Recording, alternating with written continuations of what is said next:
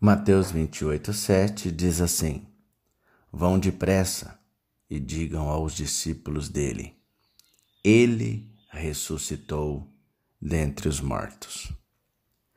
Maria, a mãe de Tiago, e Maria Madalena chegaram ao túmulo para colocar azeite morno em um corpo frio e dar a Deus aquele que lhes dera razão para suas esperanças.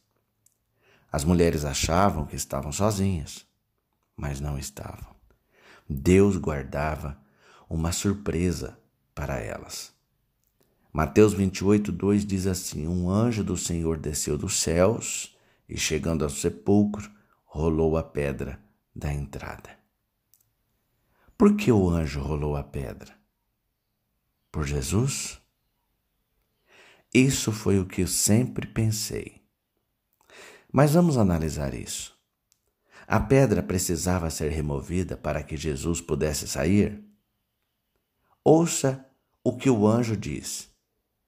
Venham ver o lugar onde ele jazia.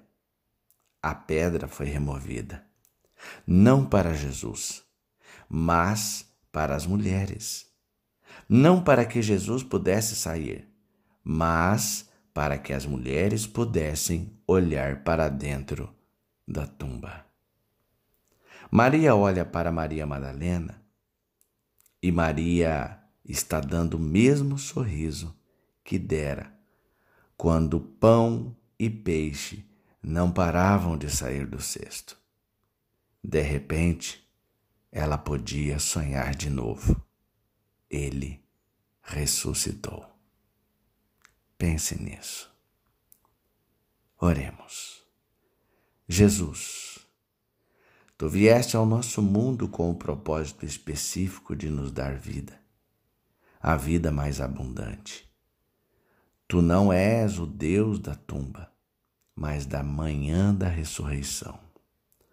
Nós podemos sonhar e nos regozijar na vida vitoriosa, porque tu estás vivo para atender às nossas necessidades. Amém.